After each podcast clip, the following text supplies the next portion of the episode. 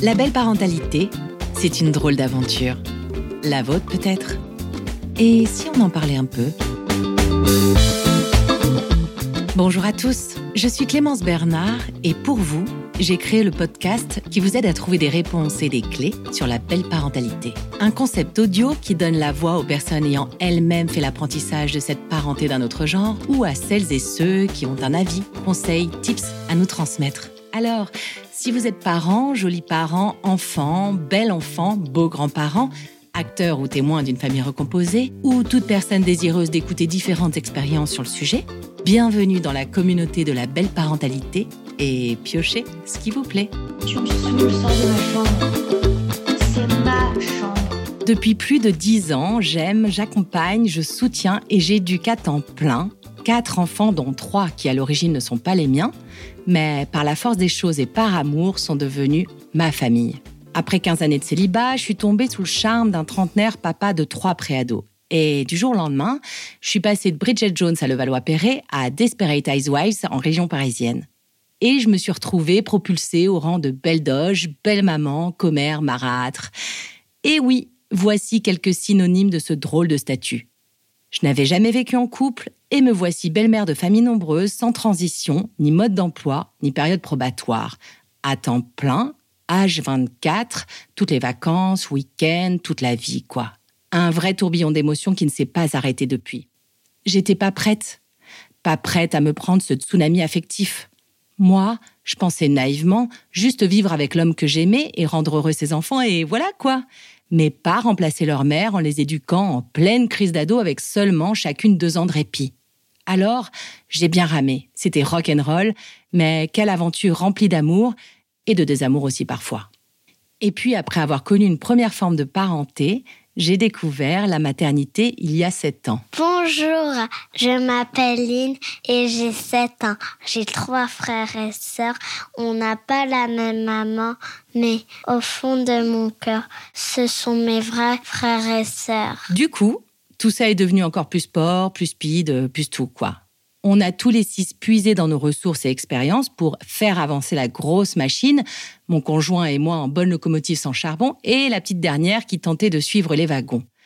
On a tous essayé de faire de notre mieux, mais il est vrai que parfois, souvent même, je me suis épuisée, je me suis laissée envahir par mes émotions, et nos quatre enfants ont assisté à mes débordements divers et variés. L'amour nous fait parfois penser que l'on peut assumer pas mal de choses en fait, alors que certaines réussites ne dépendent pas seulement de notre bonne volonté, et qu'on n'est pas Wonder Woman quoi. Toutes ces années, j'ai tâtonné, cherché, expérimenté et j'ai par-dessus tout espéré trouver des clés pour mieux vivre mon rôle de belle-mère, rendre heureux mes enfants, vivre pleinement ma vie de couple et construire pianissimo notre belle famille recomposée. Je vous passe toutes les lectures sur l'éducation positive qui, quand on est parent, est déjà hyper culpabilisante. Mais alors, quand on tente d'assumer son rôle de beau-parent et qu'on tombe dans tous les écueils, je vous garantis que rester positif et optimiste dans tout ce qu'on essaie d'inculquer comme valeur à des inconnus familiers, bah, ça devient hyper compliqué. Je me suis donc formée à ce drôle de rôle sur le tas au fil des ans. Les situations familiales sont si hétéroclites. Je n'ai pour autant jamais eu la chance de rencontrer un beau-parent vivant le même type d'expérience que moi, ou des beaux enfants m'exprimant ce que les miens pouvaient peut-être ressentir, jusqu'à ce que je décide d'aller à leur rencontre. J'ai bien essayé de lire, écouter, regarder des contenus qui pourraient m'aider, mais je manquais encore de retour d'expérience. Alors, j'ai décidé de créer ma propre boîte à outils et d'en faire bénéficier à tous les courageux ou dingos de la belle parentalité, en espérant que cela puisse aider celles et ceux qui souhaitent se lancer dans le chemin de la famille recomposée, ou tout simplement celles et ceux qui sont déjà en plein dedans. Grâce à ce podcast, j'ai mené ma petite enquête en interrogeant une communauté d'acteurs de la famille recomposée avec les questions que je me suis moi-même posées en tant que belle-mère. Dans cette série de cinq épisodes, vous allez découvrir les témoignages de deux belles-mères, Fanny et Julie, de deux beaux-pères, Thomas et Hugues, et d'une belle grand-mère, Catherine, ainsi que d'une belle-fille, Maeva. Enfin, Catherine Audibert, psychologue clinicienne, psychothérapeute et psychanalyste depuis de nombreuses années, elle-même en famille recomposée, est aussi autrice d'ouvrages sur la famille recomposée que je vous recommande grandement. Et oui, ça m'aurait un peu aidé de les avoir lus au début de mon aventure dont Amour et crise dans la famille recomposée et le complexe de la marâtre. Elle nous a accompagnés durant cette première série d'épisodes afin de nous transmettre ce qu'elle a pu expérimenter comme théoriser. C'est dans ces échanges et partages d'expériences que j'ai ensuite assemblé les réponses de chacun pour les mettre à votre disposition et vous permettre d'en extraire quelques petites clés. Alors, c'est parti. Voici ma première question pour un premier épisode. Et si je vous dis belle parentalité? Fanny, Si tu me dis belle parentalité, je te dis d'abord euh, que c'était absolument pas le projet de ma vie. Donc euh, d'abord surprise, événement qui me tombe sur les épaules et évidemment découverte, aventure et une vie extrêmement euh, riche et pleine de de leçons et de richesses. J'ai rencontré il y a 12 ans maintenant mon compagnon d'aujourd'hui, Laurent, qui a 14 ans de plus que moi et qui avait déjà trois enfants. Jules, Marie et Lise, qui avaient à l'époque 18, 12 et 8 ans. Moi, j'avais 33 ans. Eh bien, euh, j'ai à la fois, je suis tombée amoureuse de Laurent et euh, tombée amoureuse de ses enfants. Thomas. Si tu me dis belle parentalité, ça me fait penser à, je sais pas, un, un édifice.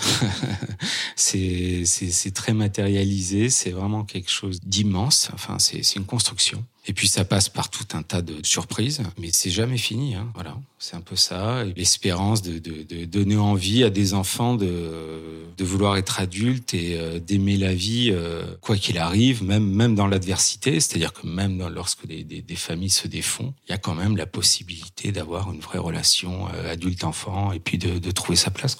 Nous, on est une famille recomposée. Donc on est deux, on est deux garçons avec mon frère et on a un beau-père. Depuis qu'on a 14 et 16 ans. Et voilà, j'en ai 47 aujourd'hui. Et j'ai moi-même vécu cette expérience il y a 10 ans. Et j'ai divorcé il y a 20 ans.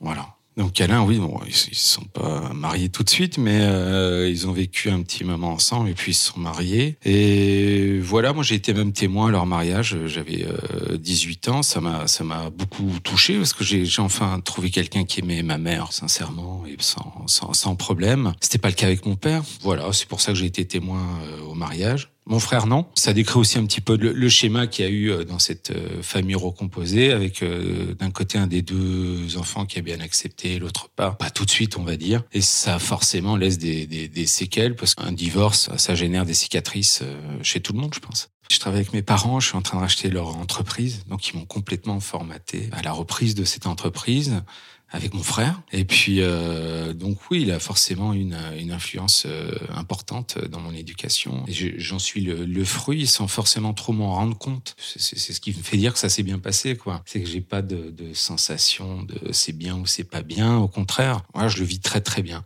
Pour ma part aussi, j'ai eu euh, un moment donné de ma vie l'opportunité de divorcer et puis de rebondir et puis d'être capable de me remettre avec quelqu'un, de trouver l'amour, même si c'est dans des conditions de, famille recomposée avec des enfants d'un autre mariage, d'une autre union. Et, voilà, oui, c'est tout à fait réalisable, mais il faut vra- vraiment mettre ce mot en avant, réalisable, quoi. Parce qu'il faut, faut, faut réaliser tout ça. Quoi. Julie. Si tu me dis belle parentalité, je vais te dire de manière un petit peu basique euh, grande aventure. Pas forcément un choix. C'est que la conséquence d'un amour, puisque c'est pas la belle parentalité euh, dont on tombe amoureuse au départ, c'est la personne qui va nous rendre beaux-parents par ses enfants d'union précédente. Parfois galère, euh, parfois grand bonheur, et pas si différent que ça de la parentalité en elle-même finalement. Ma belle parentalité à moi, euh, elle est arrivée quand j'avais 32 ans parce que j'ai rencontré la personne qui allait devenir mon conjoint et qui avait déjà une fille d'une première union. Et je m'étais jamais posé cette question-là avant que finalement j'avais déjà eu un contact avec la belle parentalité puisque j'ai une demi-sœur qui est plus grande que moi du premier mariage de mon papa. Donc moi, quand je suis née, j'avais déjà une grande sœur qui avait 10 ans de plus que moi. Mais petite, pour moi, je m'étais pas posé cette question de belle parentalité. C'était ma demi-sœur. Bon, elle vivait pas du tout avec nous, je la voyais pas beaucoup, mais du coup, j'ai jamais imaginé ma mère comme une belle-mère avant moi-même de devenir belle-mère. J'avais pas forcément pris conscience. Il y avait cette demi-sœur qui était là. Ça faisait pas pour autant de ma maman une belle-mère. J'avais pas pris conscience de ce qu'était la belle parentalité. Donc moi, je suis Julie, j'ai 44 ans et quand j'avais 32 ans, j'ai rencontré euh, Erwan, qui euh, avait déjà une petite fille de sa précédente union, qui s'appelle Thelma. Donc ma belle-fille Thelma avait trois ans et demi à l'époque. J'ai d'abord été euh, amie avec son papa parce qu'on faisait partie d'un même groupe d'amis. Donc je suis devenue euh, la belle-mère euh, de Thelma euh, au fur et à mesure des choses. Ça s'est pas décrété euh, comme ça euh, en une fois. La maman de Thelma a également refait sa vie. Elle a rencontré quelqu'un qui avait aussi une fille d'une première union. Et c'est vrai que ma belle-fille Thelma a toujours parlé de sa grande sœur, la fille du second mari de sa maman comme de sa sœur. Et pour nous, ça a toujours été évident à partir du moment où elle nous a parlé d'elle en disant ma sœur, qui s'appelle Emma, c'est sa sœur. Et pour nous, la question s'est pas posée. Et quand Emma avait 9 ans, quand ma belle-fille est devenue grande sœur de notre fils, c'est sa sœur. La question ne se pose pas. Après, c'est le boulot des psys d'analyser tout ça. Moi, ma belle-fille Thelma, elle vit avec nous quasi la moitié, enfin maintenant plus souvent, maintenant qu'elle est, est plus grande, mais à l'époque, elle était au moins un week-end sur deux à la maison quand son petit frère est né. Et pour nous, moi, il s'agissait pas de, de dire à Vadim, notre fils, c'est ta demi-sœur, c'est sa sœur. Et pour lui, d'ailleurs, c'est extrêmement naturel. Et d'ailleurs, euh, ma belle-fille Thelma a une euh, petite sœur aussi, un petit peu plus grande que, que notre fils à qui est né quelques mois avant. Et parfois, pour notre fils, il se dit presque que la petite sœur de Thelma, c'est aussi sa sœur d'une certaine manière. Alors, elle vit pas avec nous, c'est pas des gens qu'on voit souvent. Pour lui, c'est une sorte de famille éloignée. Et c'est vrai qu'il n'y a pas de question de demi ou de quart ou de c'est les sœurs, c'est les cousins. Voilà, il n'y a, a pas de ces questions de demi. Je crois que c'est aussi générationnel. Je pense que notre génération est plus à l'aise aussi avec la famille recomposée que ne pouvaient l'être nos parents.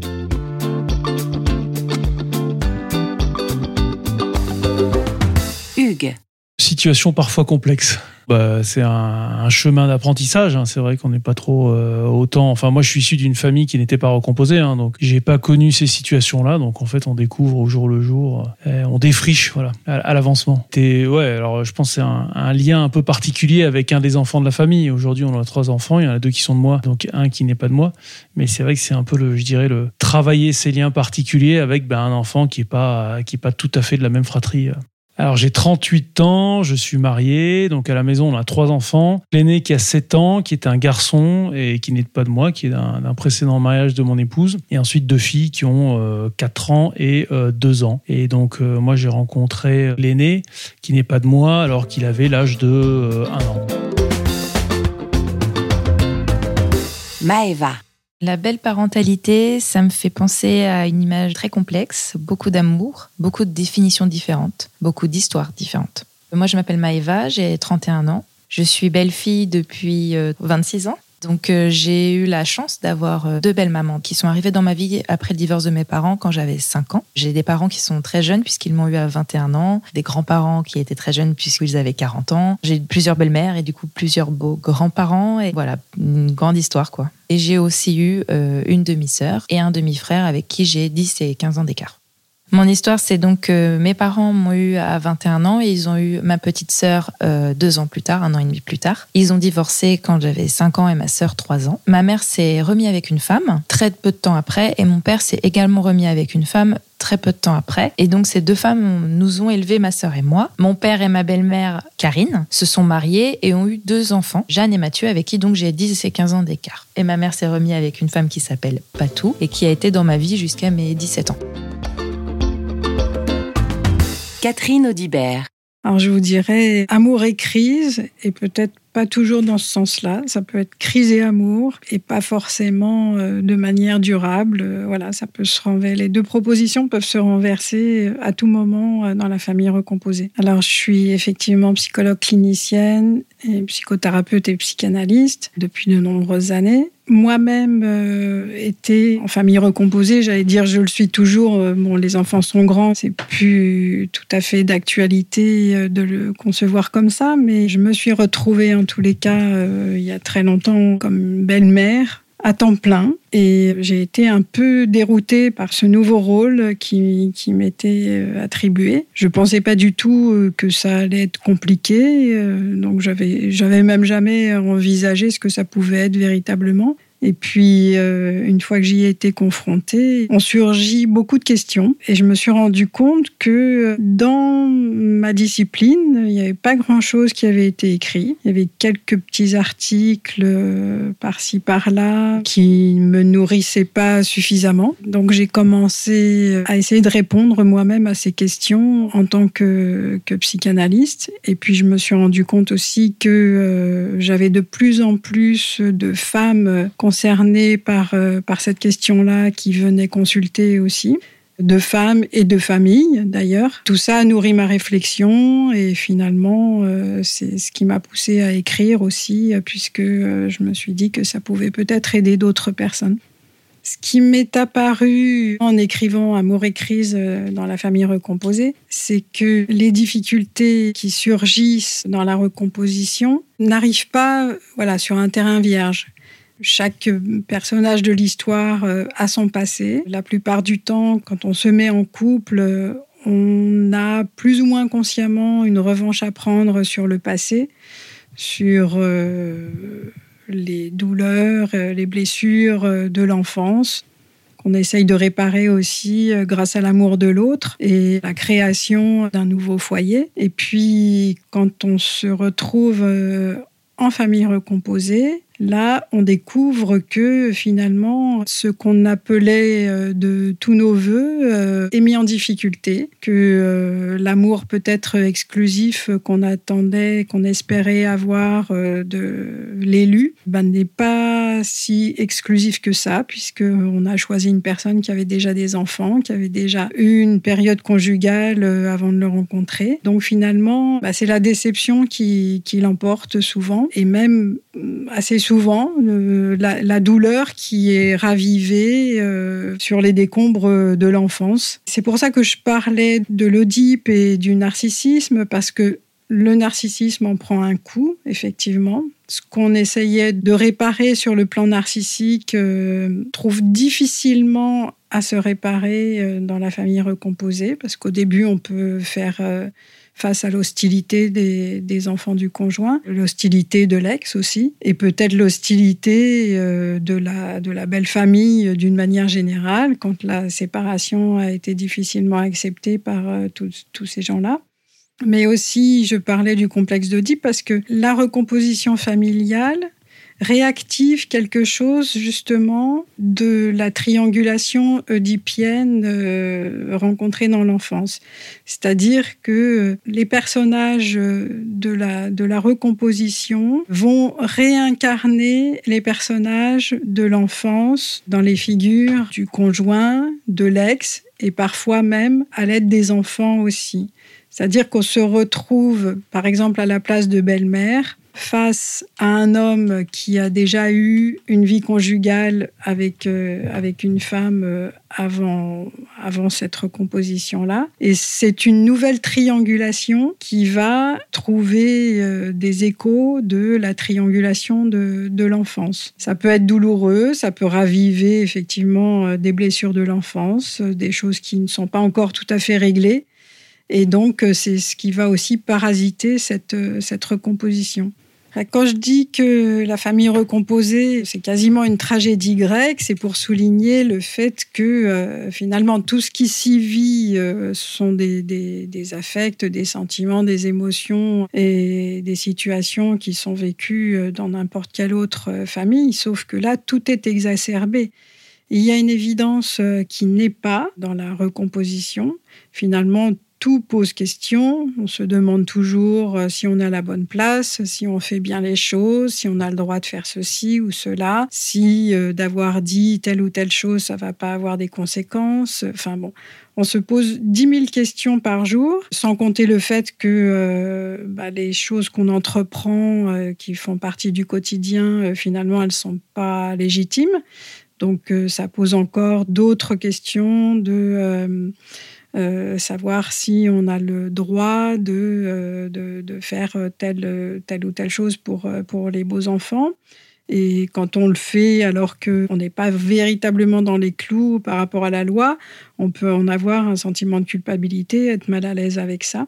Au niveau émotionnel, tout est exacerbé par rapport à une famille traditionnelle. On appelle ça la famille PME, papa, maman, enfant. Ça c'est la, la famille traditionnelle, la famille nucléaire, euh, telle qu'on croit qu'elle est normale depuis toujours euh, dans nos sociétés. Or c'est pas c'est pas véritablement le cas. Et puis c'est pas non plus un modèle euh, qu'on voit partout dans le monde. Hein. Quand je dis parents hors notre parents, ça veut c'est, pour montrer que justement la, difficulté que peuvent rencontrer les beaux-parents aujourd'hui, c'est euh, de ne pas avoir finalement de statut, que leur place ne soit pas bien définie dans la, dans la société euh, contemporaine, et qui fait qu'ils sont sans arrêt en train de naviguer à vue euh, pour savoir quelle, quelle est leur place, quel est leur rôle, quelle est leur fonction vis-à-vis de leurs beaux-enfants. On sait ce que c'est que la parenté, c'est un lien, c'est un lien qui est établi voilà, de, manière euh, tout à fait euh, euh, juridique. Or, être beaux-parents, c'est plutôt un grand flou. Il n'y a pas de lien juridique. Qu'est-ce que les beaux-parents sont censés apporter à leurs beaux-enfants? Dans quel cadre ils peuvent avoir un lien avec leurs beaux-enfants? Rien n'est défini. Donc c'est assez compliqué pour les beaux-parents justement d'arriver à se situer. Et c'est compliqué pour les parents aussi euh, de donner une place à leur nouveau conjoint et que cette place soit euh, justement euh, délimitée. La parenté, c'est un lien et c'est un lien juridique. Voilà, il y a une reconnaissance. Parentalité, c'est une fonction c'est le, le, rôle qu'on a vis-à-vis euh, d'un enfant. Donc, on n'est pas forcément parent pour avoir une, fonction de parent auprès d'un enfant. On n'est pas forcément le parent biologique, ni même le parent adoptif. Et effectivement, les, beaux-parents peuvent avoir cette fonction de parentalité vis-à-vis de leurs beaux-enfants. Mais comme il n'y a pas justement de reconnaissance juridique, c'est dans chaque famille que euh, on se donne ce rôle et, qu'on en donne les, limites euh, également. La parentification, c'est tout le processus euh, psychique qui permet à un parent justement de se sentir parent et de pouvoir exercer cette, parentalité. Il y a quelque chose de l'adoption dans la belle parentalité et je dirais dans les deux sens. Le beau-parent fait un travail psychique d'adoption vis-à-vis de son bel enfant et le bel enfant adopte aussi son beau-parent. Et je pense que si il n'y a pas ce travail de psychique fait des, deux côtés euh, pour, euh, pour s'adopter mutuellement, euh, c'est difficile.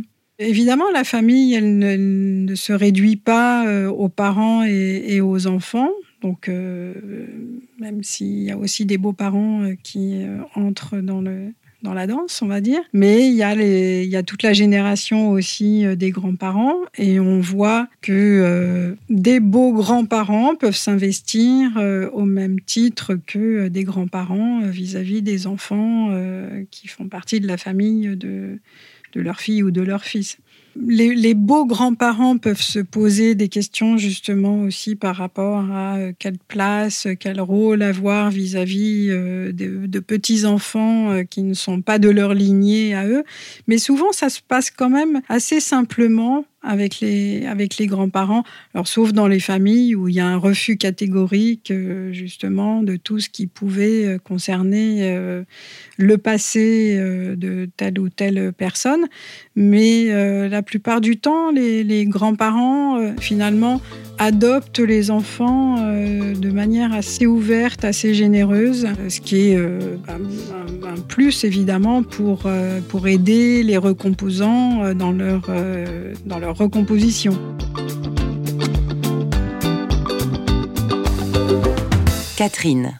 Alors, si tu me dis belle parentalité, mon expérience personnelle, je dirais euh, difficulté. Difficulté que je, que je n'ai pas cherché. J'ai certainement ma part de responsabilité. Dans une relation, on est deux. Il n'y en a pas un tout noir et l'autre tout blanc. Ça a été très compliqué dès le départ. Ce que ça m'inspire, c'est que je n'avais jamais réfléchi à ce concept-là avant d'y être, euh, d'être moi-même dans la situation. Donc euh, la notion de belle parentalité m'est arrivée, j'avais déjà 26 euh, ans et j'avais bien entendu des idées sur le concept familial, mais familial, je dirais direct, pour ne pas dire généalogique.